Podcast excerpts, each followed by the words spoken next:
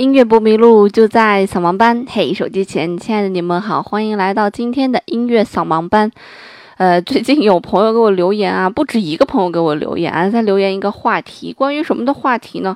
就是关于听什么逼格最高这么一个话题啊，就听什么能够逼格满满。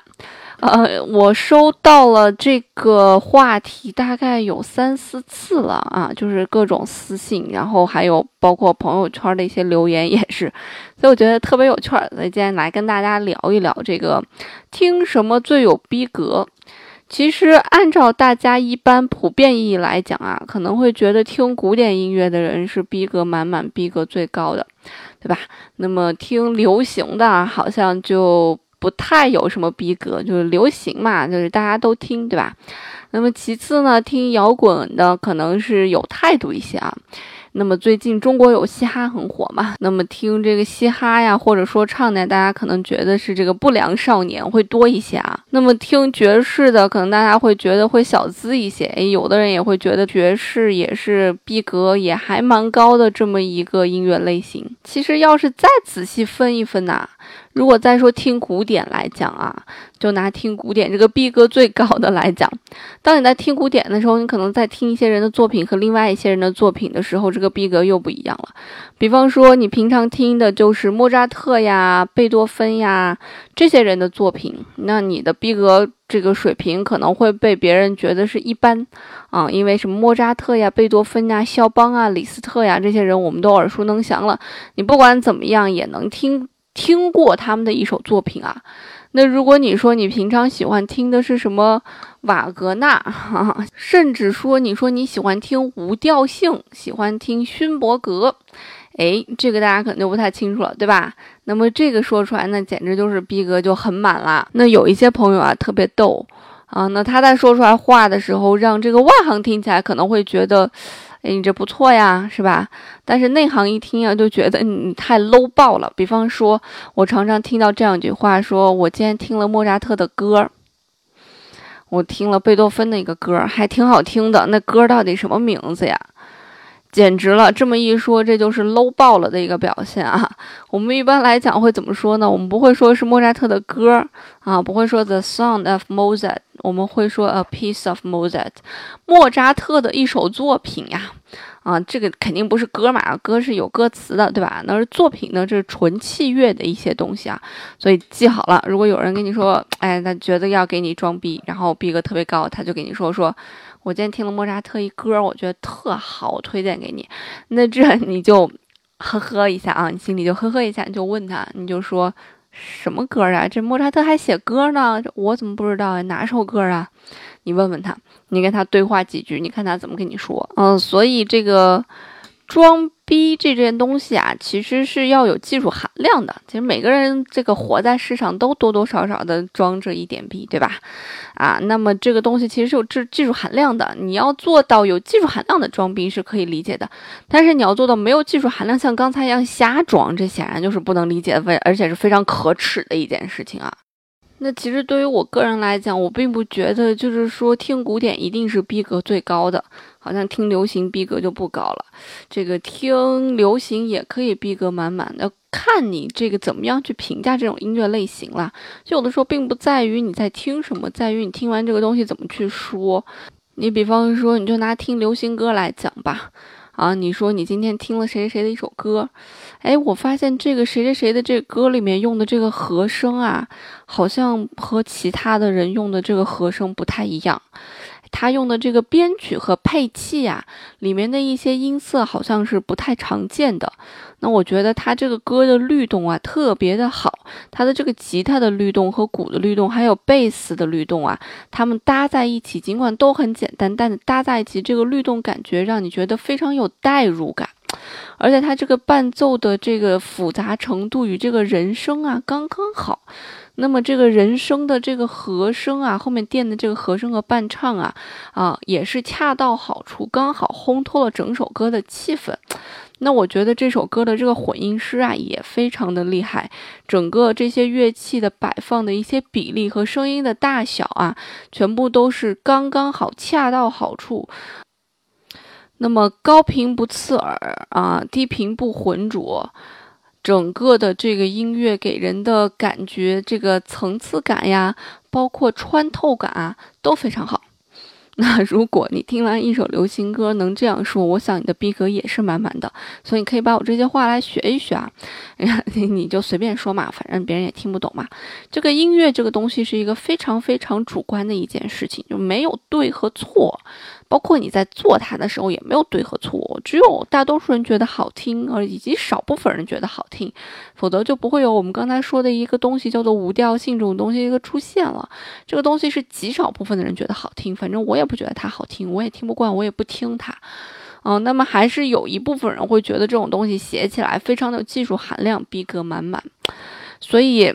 这些话你就可以学着说嘛，对吧？尽管你就查一些这些名词，你记好了。当你在说这些音乐的时候，逼格最满的时候是什么呀？是你说了很多别人觉得听起来很高大上的名词啊。那如果有一个人在跟你说话的时候，他嘴里总是在蹦这些高大上的这个名词，那就意味着这个人在跟你装逼。为什么？但凡是一个真正懂的人，他要把这个事情给你解释清楚，他不会用这些你听不懂的名词来跟你解释，他肯定会用一个你能听懂并且理解的方式来跟你解释。你可能不会觉得这个人逼格满满啊，当你听懂了之后，你就你就会崇拜起来这个人，觉得这才是真正的逼格满满啊。嗯，当然啊，今天我教给大家的所有这个装逼的技能，大家一定要慎用，一定要搞清楚对方的底细之后再去用它啊。就是不要碰见像我这种人，像我就是比较坏的一种人，啊，就比方说，我一般出去，别人问我说你什么职业呀，我就会说我是那个教英语的，嗯，学的什么专业啊？本科，我就说本科学的是数学这个专业，研究生也是。那么这个时候，当有人跟我聊起来音乐的时候，我通常不会告诉他我这个是从小学音乐的，我是音乐人。我一般不会说句话，我就会等着他说，等着他破绽百出的时候，我再摆出来我的姿态。那我是一个特别坏的一个人，我就喜欢看别人装逼，在我面前出丑，因为我特别特别讨厌装逼的人，特别的讨厌，特别的受不了。所以每次当有人要跟我装逼的时候，我就会摆出来一副我什么都不懂啊，你说你说的什么都对啊，原来是这个样子啊，然后在心里面无数次呵呵，然后随后就把他拉黑掉，就是这样啊，在心里默默的把他拉黑掉。好，所以这是刚才跟大家说了一些跟流行音乐有关系的一些术语啊，你可以把那一段倒过来倒过去来听一听。如果你要追女孩的话，其实这些还是很好用的。那。这个流行音乐要该有的元素，也就是在那几几段话里面了啊。那关于流行歌，你还可以说些什么啊？你还可以说这个旋律嘛？你就说，哎，这个歌的旋律写的很流畅啊，这个能让别人记住的这种旋律呀，已经是在旋律写作上面是已经胜了一筹了。那这个旋律写的还有一些听起来上口，但是又不俗套的地方。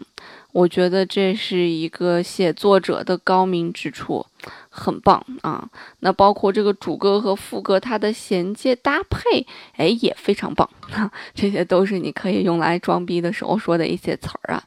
那我为什么要说这个流行音乐呢？因为就是古典音乐啊，它涵盖的这个东西太多了。就是对于我现在来讲，听很多非常宏大的古典音乐，我听起来有点吃力。可能听着听着，我自己也就跑偏了，思维就跑偏了。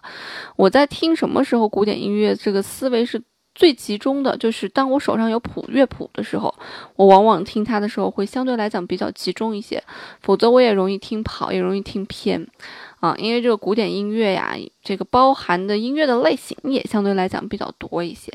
嗯，比方说比较简单的一些音乐类型叫做艺术歌曲。什么是艺术歌曲啊？有个人在唱歌，旁边拿个钢琴一伴奏，哎，这是艺术歌曲，这形式最简单。那么其次呢，我们就上次跟大家说了一个叫做室内乐，几重奏几重奏啊，几个乐器摆在那儿。呃，室内乐嘛，就是它的这个乐器规模相对小一些。那么再宏大的一些就是交响乐了，对吧？整个乐团啊，好几十号甚至上百号的乐手坐在那儿演奏一个非常恢宏的作品，或者还有什么呢？协奏曲。就是一个交响乐团加一个独奏乐器，哎，大家来一起玩儿。所以每一种这个音乐的类型，其实它在分析的过程当中所说的话就是不一样，所以这个不太好教，没办法一下就给大家教会。但流行音乐那几句话，大家还是可以学一学的。那么在古典音乐里面，除了包含这些东西，其实偏现代一点的，还有一些歌舞剧。啊，或者纯纯的歌剧，或者还有音乐剧，其实他们略是有不一样的。就什么是歌剧啊？我们一般认为就是原先意大利呀、这个德国呀，他们写的一些剧目，当时古典音乐家写的一些剧目，像瓦格纳他们写的那些剧目，我们把它叫做歌剧。而音乐剧偏向于什么？偏向于比较现代一点，像我们原先介绍过的韦伯写的《歌剧魅影》以及《猫》，啊，还有一些《悲惨世界》这些，我们都把它叫做音乐剧会更合适一些。啊，那其实猫呢，说来又像是一个歌舞剧啊。什么叫歌舞剧？那种边唱边跳呗，对吧？像在伦敦就是特别有名的一个歌舞剧，说《妈妈咪呀》，这些都是属于歌舞剧。那么这些它涵盖的类型又又相对比较广一些。那你在说的过程当中，还会牵扯到一些舞台呀、灯光呀。这个，因为像这些都是现场的一些乐队的一个表现，你也可以说一说这个乐手的表现怎么样啊？今天没有发挥好啊，对吧？哎，女二号演的这个比女一号还要要出彩呀。这个在唱词唱段的过程当中啊，感情不够投入啊，哎，这些都是你可以去说的，对吧？所以你看啊，关键不在于听什么，在听了之后你要怎么样去描述这个问题啊？就像大家是觉得这个听这个现场啊，这个最没有逼格的就是听演唱会了，对吧？比方说我今天听那个谁的演唱会，大家觉得你这个逼格是没有的。啊，那么其实演唱会你要想让逼格瞬间爆爆棚，你要怎么办呢？啊，也是一样嘛，这个灯光舞美这些东西嘛，你可以从这儿来去说嘛。如果你又是一个科技狗啊，平常是写程序的，你也可以从科技的角度来去解读嘛。比方说前一阵子周杰伦还原了这个邓丽君。啊，让邓丽君出现在现场，那么这是个什么东西？你回去查一查嘛。这是一个 3D 投影技术啊，好像跟什么魔投影是有关系的，你可以查一查。啊，那么这个什么虚拟投影又是什么呀？那你再来讲一讲，这是这岂不又是逼格又满了吗？对吧？那包括在演唱会上面，这个乐队的每个乐手表现怎么样呀？啊，以及这个站在后面巴拉巴拉巴拉巴 那些。给你个合成的和声的这些人唱的怎么样呀？对吧？这些都是你可以说的，或者你甚至可以把这个罪赖到歌手身上。你说这个歌手啊，今天唱的哪首歌啊？气息不稳，高音没上去，啊，整场气氛带动不够。哎呀，这些都是可以说的，你就赖到他们身上，啊，反正也没人知道，对吧？所以这些都是可以瞬间提升逼格的一种方法。还有一种提升逼格的方法，这个方法呀就太这个高深了。比方说，你可以在说一个人作品的时候这样说：你说，嗯，我比较喜欢这个贝多芬后期的，就是晚年的一些作品，因为其实很多人不太能够理解他晚年到底想要干嘛，可能觉得那些作品有一些深深刻，但是我。对这个哲学呀，略有理解，略有了解，有一些体会吧。所以呀，我觉得这个贝多芬晚期的这个作品啊，还是值得一听的，非常值得一听的。如果你这个真的热爱古典音乐啊，你就不得不去听贝多芬晚期的作品。就类似于这种话，你一听简直逼格太高了。但是他到底具体说了什么？其实他一句正常话都没有说。嗯，可能他只是听了别人说，哎，说贝多芬晚期的有一些作品已经不再像是早期的那样想通俗易懂了，因为这个时候出现了一个人叫罗西尼，他的这个作品更通俗易懂一些，所以贝多芬可能是想要突破自己也好，还是怎样也好，所以他会写一些比较，呃，这个深奥的一些东西啊，不是不想让大多数人听懂的东西。所以当你这样说话的时候，我的天哪，那你这个逼格简直就是爆炸掉了啊！嗯，可能大多数人都会觉得这个人不好接近了，已经到了不好接近的这种水平了。甚至啊，如果你要是更牛一些啊，你可以说这些音乐家的不好。你们大家不是都说他好吗？我就说他不好。哎，你可以怎么说？你说我这个觉得莫扎特的作品啊，尽管这个。他很天才啊，呃，活了三十多岁以后写了这么多伟大作品，但是我觉得有一些作品还是比较缺乏深度啊，他可能没有那么多值得你去研究的地方在里面，他是缺乏深度的。哎，你这么一说，这个逼格简直就又更满了，对吧？那如果是一个不太懂的人，又比较单纯的那种女孩，当你说完这种话以后，她可能会觉得，哇塞，这个人还是懂一些东西的。但是其实生活在我们现在这种碎片化的生活以及娱乐化的生活，其实这些东西说出来有的时候会招人烦，看你在什么样一个情景下吧。啊，反正如果有人这样跟我说的话，我就会侧眼看一下他。我说今天出门没吃药吧？我可能会觉得有一些奇怪啊。那其实就我个人而言，我反正特别喜欢听流行歌，就是越大家爱听的，我也越爱听，所以。我也没有觉得我自己的逼格有不满过，因为我身边的朋友很多没有学过音乐的，当我在跟他们聊起来有一些歌为什么可以写成这样火的时候，他们可能会觉得啊，确实是这样，他们也没有觉得我逼格不满，啊，那什么样的歌听起来真的就是逼格真的就不满了呢？那可能就有一些卡车司机这个 爱放的一些歌啊，套马杆的汉子，你威武雄壮。啊，就这些歌，大家就可能觉得这个逼格立马掉下来了。就为什么这些歌大家一听就觉得这个掉下来了？有一个非常重要的一个原因，就是这些东西它的节奏和律动非常简单，歌词非常的呃粗暴，简单粗暴。就是只要兼具这两个特点，这首歌绝对就是卡车司机喜欢放的歌。尤其是对于一个旋律来讲，如果它的伴奏以及旋律的这个节奏和律动都非常的正，蹦大。蹦大蹦大蹦大，你为什么不爱我？你为什么爱上他？的一旦是这种感觉，我跟你说，嗯，瞬间这个逼格就搂下来了。但是你但凡把这个律动变一下，你的逼格可能就立马上来了。比方说，你为什么不爱我？你为什么爱上了他？对吧？你就会觉得不一样了。所以其实这个节奏和律动这个东西是一个非常有代入感的一个东西，说立即能让你摇摆起来的一个东西。啊，所以，嗯，怎么样去评价一首歌的逼格高不高呢？这其实也是一个方面吧。所以，不管你听什么，我只是觉得听开心就好。像这种卡车司机放的歌，卡车司机听着开心也好啊。而且这种这种歌写出来真的是赚钱啊，瞬间就能帮你赚回来你做音乐十倍甚至上百倍的钱。那如果一旦有这么一首歌出来，对于音乐人来讲，我就不愁后面赚钱的事儿了。我已经有这么一首歌了，我可以好好再做其他的音乐了。这个最典型的一个例子就是庞龙嘛，对吧？但是非常让人觉得讨厌的一点就是，当你的这个标签已经深深的烙印在别人心中之后，不管你今后再做出多牛逼的东西，你始终是亲爱的，你慢慢飞，两只蝴蝶的感觉啊。好啦，那今天其实跟大家说了很多这些装逼的一些词啊，嗯，我们聊的更多的可能是跟这个流行音乐有关，因为古典音乐这个东西啊，真的不是一天两天，呃。即便想装逼，也不是一天两天可以把这些词学会的，所以你还是安安心心的来听我们之前的节目啊。当你听完一些节目，了解一些八卦，知道一些音乐家的一些背景知识，以及他们的一些代表作品啊，你去听一听，慢慢的这种感觉就自然而然有了。